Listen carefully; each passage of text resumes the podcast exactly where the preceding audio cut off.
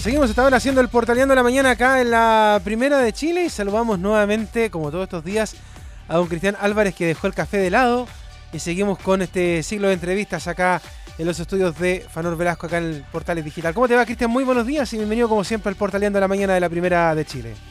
Amable Leonardo, muy buenos días a todos nuestros auditores y también usuarios en redes sociales que van a seguir esta entrevista. Y como tú decías, seguimos este ciclo de entrevistas a candidatos al Parlamento, en este caso al Senado por la región metropolitana, donde cinco cupos son los que se disputan entre más de 30 candidatos de diferentes listas, de diferentes opciones políticas, que intentarán llegar a la Cámara Alta en representación de la región más importante del país. Y ahora nos vamos al pacto, al nuevo pacto social, este pacto opositor conformado por partidos de centro izquierda, donde eh, por lo menos seis candidaturas, si no me equivoco, están postulándose de diferentes partidos y estamos con una de ellas donde además es presidenta de una colectiva, una tarea muy difícil, sobre todo en esta época donde también tiene que estar pendiente de otras candidaturas, pero ella también tomó el desafío de ser candidata al Senado por la región metropolitana. Natalia Piergentini, si es que no me equivoco, presidenta del PPD, candidata de ese partido eh, a la Cámara Alta, está con nosotros. Ella fue subsecretaria de Economía en el pasado gobierno de Michelle Bachelet y también eh, asumió el liderazgo de la colectividad opositora mencionada eh, a partir de mediados de este año. Así que muy amable por conversar con nosotros y muchas gracias por estar acá, a pesar de todo, en la primera de Chile. Muchas gracias por la invitación. Bueno, cuéntame, ¿cómo ha sido esta campaña electoral? ¿Cómo te ha recibido la gente? ¿Y qué perspectivas tienen para la elección que se va a venir prontamente? A ver, esta ha sido una campaña intensa pero corta, a diferencia de lo que eran en otros periodos que eran campañas muy largas. La verdad es que la región metropolitana completa es bien inabordable en términos presenciales, por lo tanto el trabajo ha sido muy duro de estar ojalá en todas las comunas y la recepción de la gente, la verdad es que es muy respetuosa. Eh, están apostando por caras nuevas, eh, por ciertos temas que les interesan. Yo me detengo a conversar mucho con la gente más allá del volanteo o, de las gráficas que hay de las personas, porque creo que esto no es una campaña rostro, es una campaña de ideas de cómo uno va a ser parte de un equipo. Aquí los senadores y los diputados no podemos hacer nada solo si es que no tenemos... Eh, un equipo con el cual trabajar, una línea sobre la cual aportar.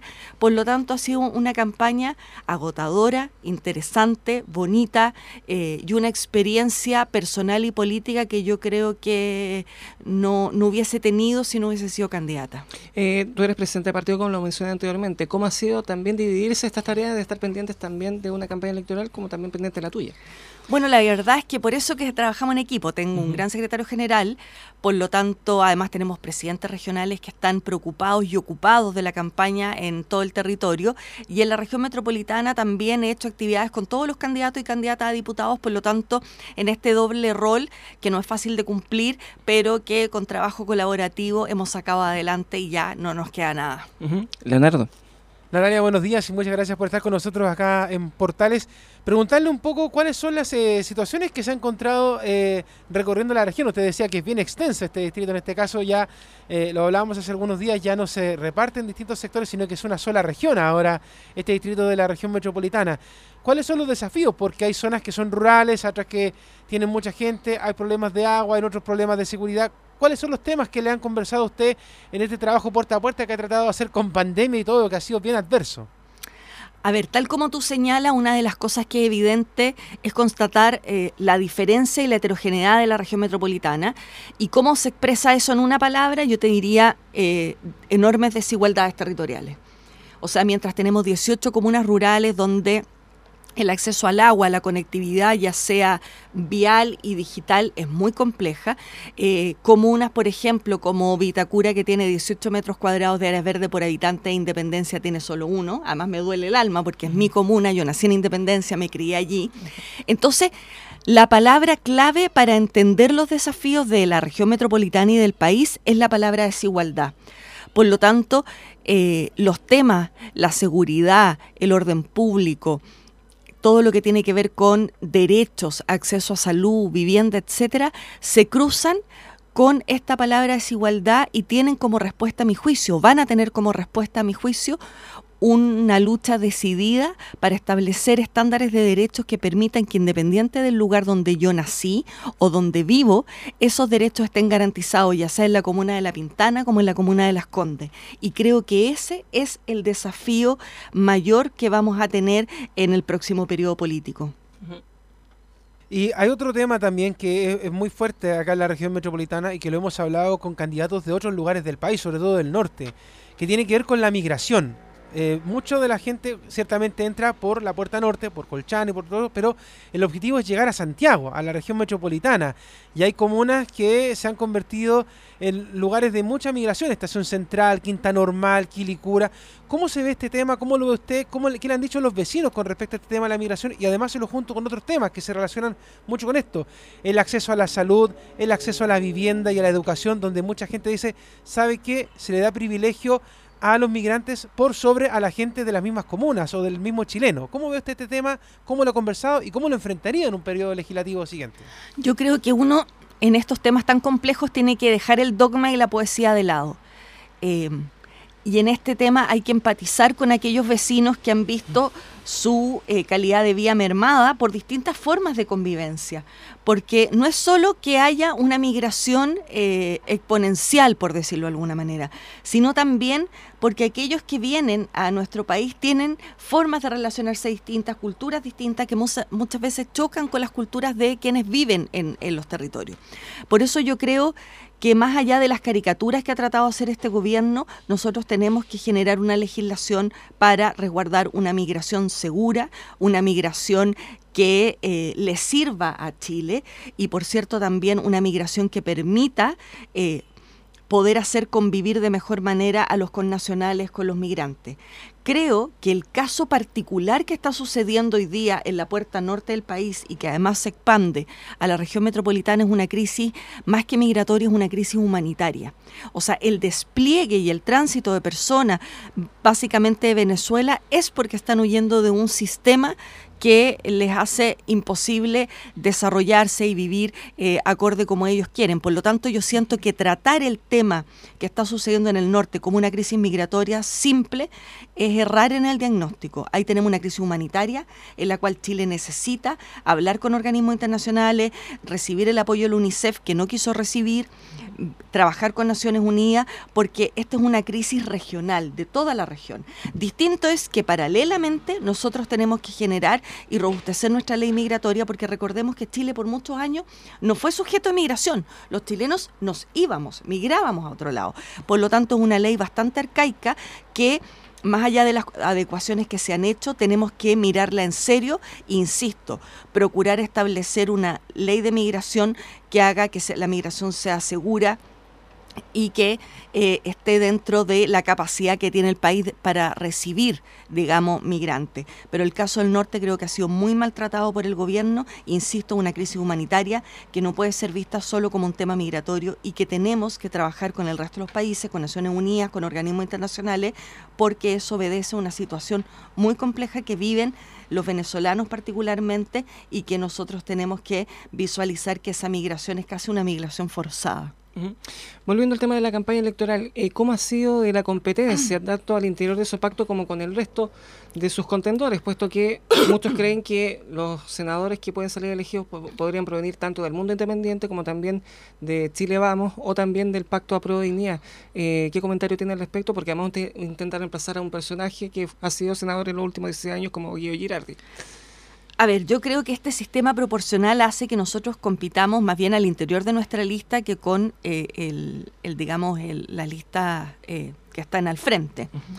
Pero creo que nosotros tenemos una apuesta, nuestros partidos han hecho una apuesta interesante en este caso de, nuevo pacto social, porque casi la totalidad de los candidatos y candidatas de esta lista somos candidatos que por primera vez queremos ocupar un escaño en el Parlamento. Por lo tanto, esto está haciendo carne algo que hemos hablado mucho con Nuevo Trato, con el Partido Socialista, respecto a la necesidad de la renovación de cara y de rostro y de energía para un nuevo proceso. ¿Eso trae desventaja? Sí, claro, porque somos menos conocidos para la opinión pública, pero eso no significa que las ideas que nosotros representamos no estén instaladas en la sociedad. Por lo tanto, nuestra tarea es que los ciudadanos vean en nosotros la encarnación de esas ideas y de esos principios y que confíen en que esta nueva energía puede hacer algo mejor en el Parlamento. En caso de que usted sea elegida, eh, no temen que su periodo sea lo más corto posible, puesto que con la actual redacción de la nueva constitución eh, que está haciendo la Convención Constitucional, eh, se elimine el Parlamento o directamente tengan que nuevamente la autoridad reelegirse nuevo? ¿No teme ese escenario? A ver, yo creo que nosotros nos tenemos que poner a disposición en el sentido positivo de lo que la convención resuelva. Igualmente, la convención va a establecer una serie de principios, valores, estructura general que se van a tener que aterrizar a través de proyectos de ley. Por lo tanto, creo que aun cuando pasemos de bicameral a unicameral o de sistema presidencial a parlamentario, eso va a tener una gradualidad que nos va a permitir hacer lo que hay que hacer, que finalmente es implementar a través de proyectos de ley lo que la convención estime. Y si a partir de aquello eh, eh, eso significa en el fondo que ciertas personas tengamos que salir o que se haga una reestructuración donde el Senado y la Cámara se funden en una sola estructura, etcétera, etcétera, yo creo que eso va a ser política ficción y que uno tiene que estar a plena disposición de los intereses superiores del país y en este caso implementar los resultados de la convención es el interés superior. Por lo tanto, yo no reparo en que si el si gano y el periodo dura eh, X o X más 1. La verdad es que eso no es, no es algo que, yo tenga eh, muy, digamos, en el análisis. Leonardo. Usted decía recién, Natalia, un poco de que lo que están haciendo ahora es un cambio de caras. Las ideas se mantienen. Pero yo le pregunto un poco por lo que ha pasado estas últimas horas eh, en ambas cámaras, tanto en la cámara alta como en la cámara baja. ¿Cómo usted ve y qué percepción también le dice la gente del distrito a la hora de conversar un poco de cómo se ve la política? Algunos hablan de circo, otros hablan de poner temas serios, pero ¿cómo lo ve usted que está postulando justamente a tomar un sillón más ahí en el Parlamento a la hora de contrastar ideas también con la gente? Que si realmente se toma en serio lo que la sociedad necesita o si más bien son intereses de los partidos. ¿Cómo ve usted esta situación en general? A ver, yo creo, y en esto que te lo voy a plantear de manera bien humilde, pero bien categórica. Muchos parlamentarios hoy día y muchos candidatos, por ejemplo, el candidato a senador Jaime Mañalich, cuando era ministro de, Salud dijo, tuvo que venir la pandemia para que yo me diera cuenta de la vulnerabilidad social que tenía el país. Eh, y en ese contexto, la verdad es que al menos esta nueva generación, al menos de mi partido, eh, no tenemos que tener una pandemia para darnos cuenta de la vulnerabilidad del país. ¿A qué voy con esto? A que estos nuevos rostros no solo somos gente distinta, de otra edad, sino que somos parte de una generación política que ha tenido vivencias biográficas respecto de los dolores de Chile. Se lo planteo de la siguiente manera. Yo no tengo que hacer un tour por la región metropolitana para saber el problema de las pensiones, porque mi papá y mi mamá son pensionados y reciben cada uno 170 mil pesos. Y si no fuera por mi hermana y por mí, nuestros papás eh, no podrían comprar sus remedios, vivir bien, ir al doctor. Por lo tanto, yo no tengo que ir a otro lado a escuchar eh, la precariedad de, nuestro sistema porque lo vivo. Y en ese sentido, no quiero decir que por eso yo sea mejor que otro, sino que no tengo que, eh, no tengo que ir a entender una realidad social. Y eso creo que es una ventaja. Y eso parte del elenco que va de candidato de nuestro partido tiene esa misma experiencia biográfica. Por lo tanto, yo siento que eso nos hace tener mucho más empatía, no solo con la demanda y la profundidad de la demanda, sino también con la urgencia de esas demandas. ¿Y qué es lo importante de lo no importante? Por lo tanto, si usted me dice qué sería algo que a ustedes del Parlamento le gustaría que fuera el primer proyecto de ley a, a trabajar, por ejemplo, claramente sería una reforma al sistema de pensiones. O sea, cuando uno realmente tiene puesto un pie en la realidad siempre, porque es muy difícil obnubilarse, mirar la realidad desde lejos, en fin, logra diferenciar lo urgente de lo no urgente y logra diferenciar cómo la política cambia vidas haciendo este tipo de reformas que son las que la ciudadanía demanda y necesita. O sea, eh, en términos simples, ustedes no cargarían, usted en este caso en particular, no cargaría con la mochila de, otros personajes del mundo del PPD o del mundo de la ex nueva mayoría, concentración y ahora nuevo pacto social. Por ejemplo, si alguien le dice, no sé, hágase cargo un poco de las palabras, de los hechos de Heraldo Muñoz, o por ejemplo, de, otro personaje que estos días está hecho noticia, como por ejemplo Pepe Out, que también ha, dado declaraciones bastante polémicas. Ustedes no se harían cargo de eso, sino que más bien irían con un proyecto de futuro, no cargar con lo que ya pasó ya, ¿no? O sea, yo creo que un partido es una asociación voluntaria de seres humanos bajo ciertas ideas, principios y valores.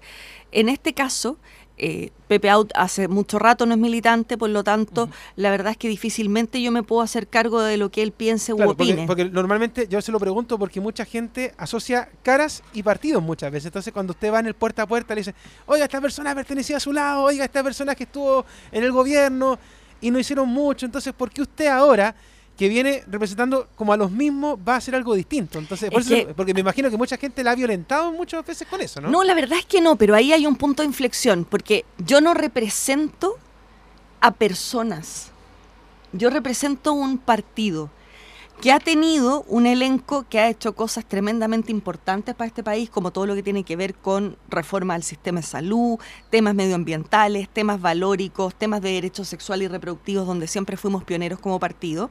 De eso me hago cargo. Y me hago cargo también de eh, lo que faltó como estructura partidaria quizás para poner más énfasis en algunos temas o ser más decidido en algunos temas pero no me puedo hacer cargo de ciertas opiniones de personas. Esto no significa eh, hacer un, una zafá olímpica, sino a lo que voy es que eh, yo me hago cargo de lo bueno y de lo malo de la historia de mi partido.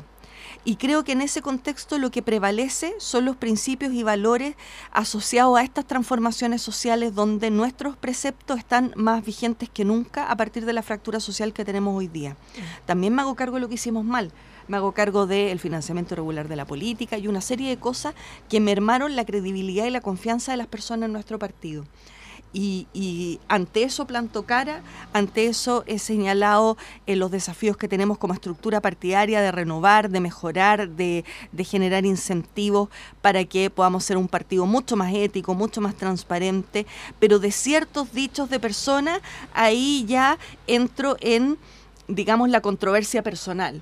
Si alguien del PPD señala eh, algo que va en contra de lo que nosotros hemos planteado, de ser un partido feminista, progresista y basado en estándares de derechos, claro, ahí sí, por supuesto que voy a encender las alertas, pero de ciertas opiniones o de ciertas formas, eh, creo que estamos en un nuevo periodo en el cual yo desde que asumí he hecho el mea culpa de las cosas en que nos hemos equivocado y he planteado para adelante cuáles son los desafíos respecto de que la ciudadanía vuelva a confiar en este proyecto político que está tan vigente hoy día.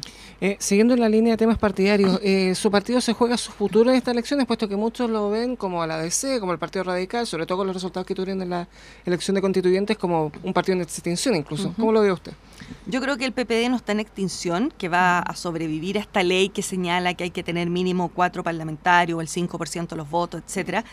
Y creo que ahí en adelante empieza la tarea más grande de, de, esta mesa, de esta mesa de la cual yo formo parte como presidenta, que es hacer el trabajo partidario hacia adentro, que tiene que ver con mejorar la democracia interna, generar una horizontalidad en la toma de decisiones, poder incorporar a las estructuras regionales a la toma de decisiones, poder ponernos acorde a los tiempos. Hoy día estamos eligiendo gobernadores regionales y cada día van a tener más autonomía y más poder. Por lo tanto, nosotros tenemos que ir a la vanguardia en eso y establecer, por ejemplo, la posibilidad de que existan 16 PPD uno regional y que tengamos una especie de confluencia a nivel nacional. O sea, todas esas cosas son parte del programa con el cual yo llegué a la presidencia y que espero que después del 21 de noviembre, cuando ya termine el periodo de campaña, que es una vorágine, podamos empezar a generar toda, eh, digamos, la fuerza hacia dentro del PPD, porque no solo hay que declarar que uno quiere hacer las cosas distinto o mejorar, sino que hay que hacerlas. Y ese trabajo para nosotros empieza a partir del 21 de noviembre. ¿Y el aporte de su partido para nuevo pacto social, eh, sobre todo si es que llegan a reformarse en coalición de gobierno, cuál va a ser? Porque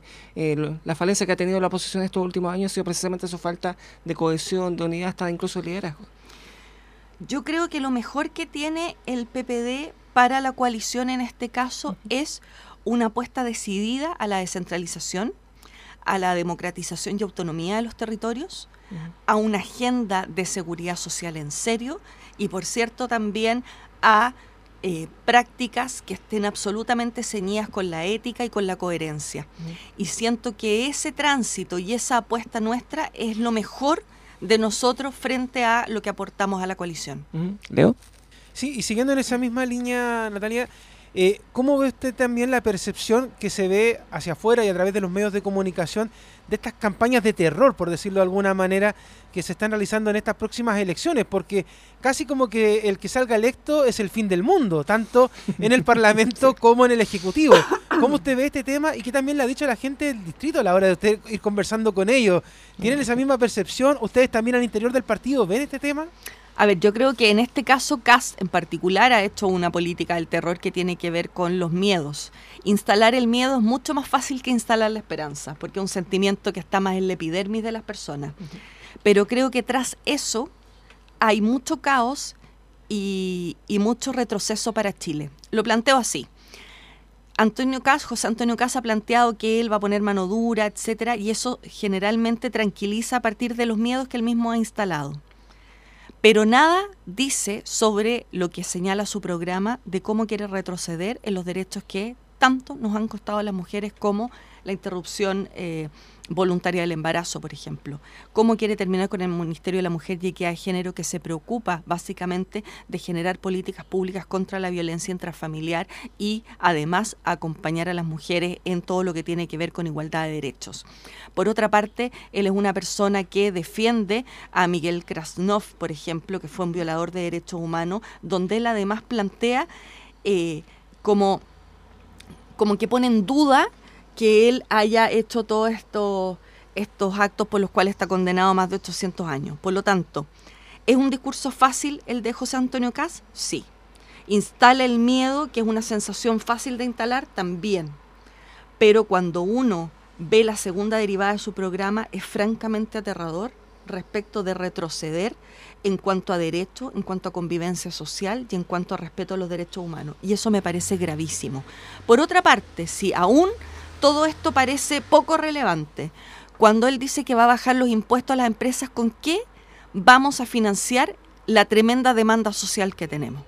Por lo tanto, yo aquí apelo a que los ciudadanos no solo nos quedemos en el titular, sino que veamos esta segunda derivada que a mí me parece más grave aún respecto de su, de su planteamiento. Claro, pero hay otro candidato, por ejemplo, como Gabriel Boric, que él también propone, por ejemplo, que el transporte sea gratuito, de que se elimine el CAE ¿Y cómo se puede hacer eso si en estos momentos el país tiene deudas tremendas y se siguen generando deudas, por ejemplo, a la hora de ver el tema del IFE y otros elementos que uno sabe que la plata directamente, como se dice en sentido figurado, no cae del cielo. Entonces, bueno, es que ahí tenemos ¿cómo se puede ser responsable en este sentido? Sobre todo, por ejemplo, usted, eh, que llegaría electa al Congreso y le van a decir, mire Natalia, ahora hay que ordenar la casa, porque está bien, estábamos en un periodo de pandemia donde habían cosas que se salían de la regla un poco, como por ejemplo estos famosos retiros del 10%, pero de aquí en más a lo que les va a tocar a ustedes como senadores y diputados electos es ordenar la casa y de alguna parte tiene que salir el dinero como para ordenar esto.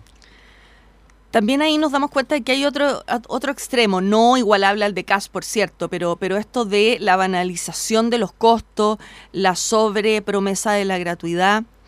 La verdad es que yo no quiero decir que con, lo que voy a decir interpreto a la gran mayoría de las personas porque sería eh, un poco belicoso de mi parte.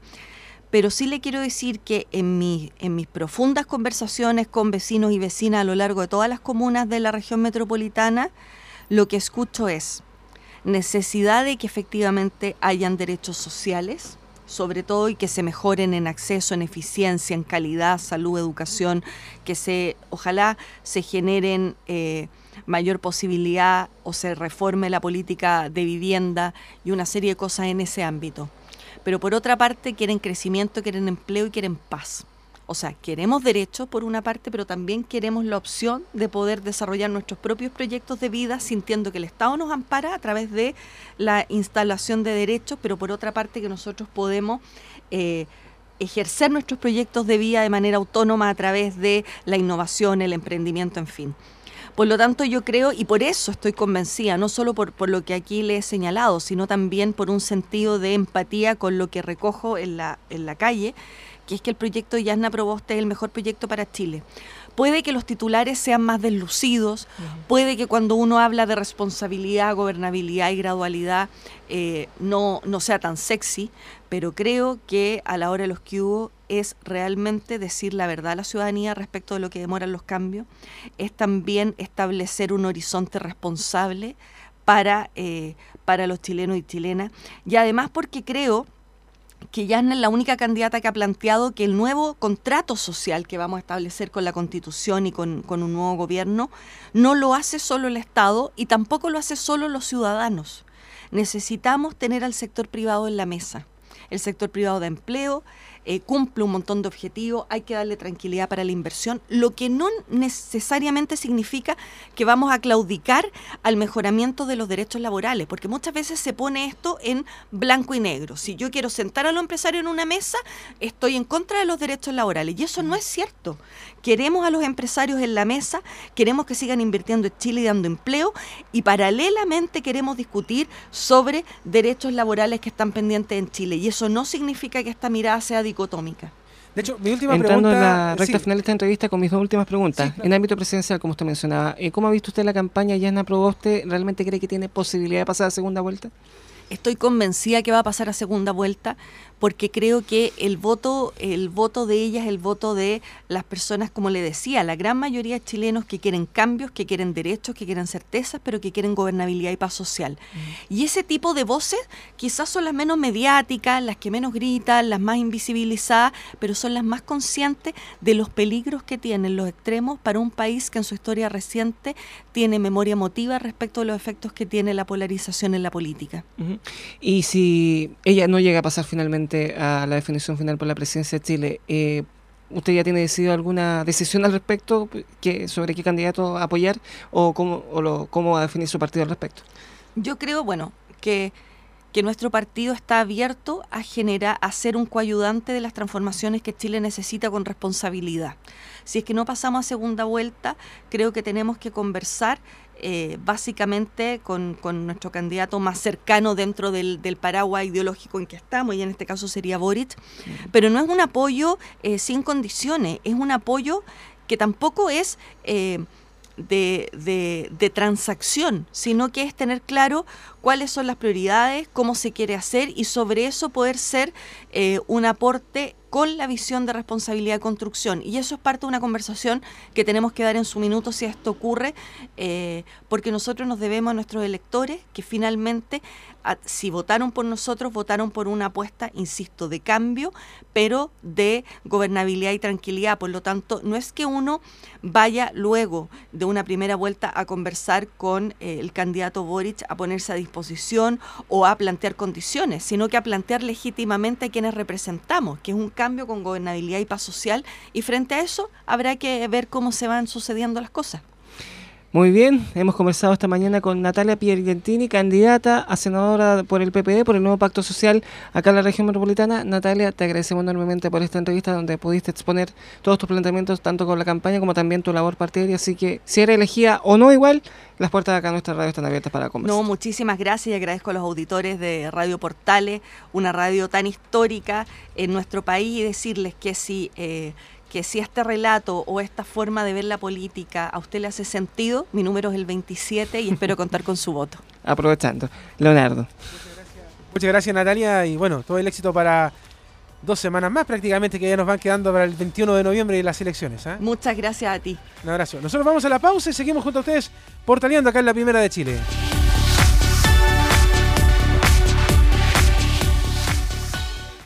Radio Portales